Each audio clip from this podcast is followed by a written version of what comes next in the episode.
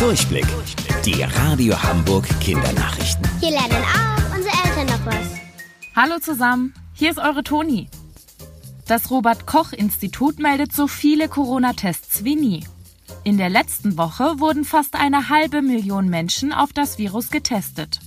Das ist ein gutes Zeichen, denn durch mehr Tests werden Kranke schneller erkannt. So kann verhindert werden, dass sie unbemerkt andere infizieren. Außerdem stecken sich täglich weniger Menschen an. Allerdings ist es wichtig, dass wir uns weiter an die Regeln halten. Denn nur so verhindern wir, dass sich das Virus wieder schneller verbreitet. Und dann sind auch weitere Lockerungen der Regeln nicht möglich. Morgen ist Tag der Arbeit. Und ausgerechnet da haben fast alle frei.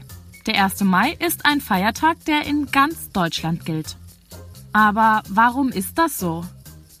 Eure Eltern arbeiten in der Regel acht Stunden am Tag. Das war aber nicht immer so. Denn früher waren zwölf Stunden oder noch länger normal. Besonders Fabrikarbeiter fanden das nicht gut, denn ihre Arbeit ist körperlich sehr anstrengend. Bei so viel Arbeit bleibt kaum Zeit für Erholung. Doch ein 8-Stunden-Arbeitstag kam für die Arbeitgeber damals nicht in Frage. Deshalb haben sich tausende Fabrikarbeiter in Amerika zusammengetan, um für mehrere Tage zu streiken. Sie sind also einfach nicht mehr zur Arbeit gegangen. Das war morgen vor 134 Jahren. Dabei kam es auch zu Unruhen zwischen ihnen und der Polizei. Viele sind sogar gestorben.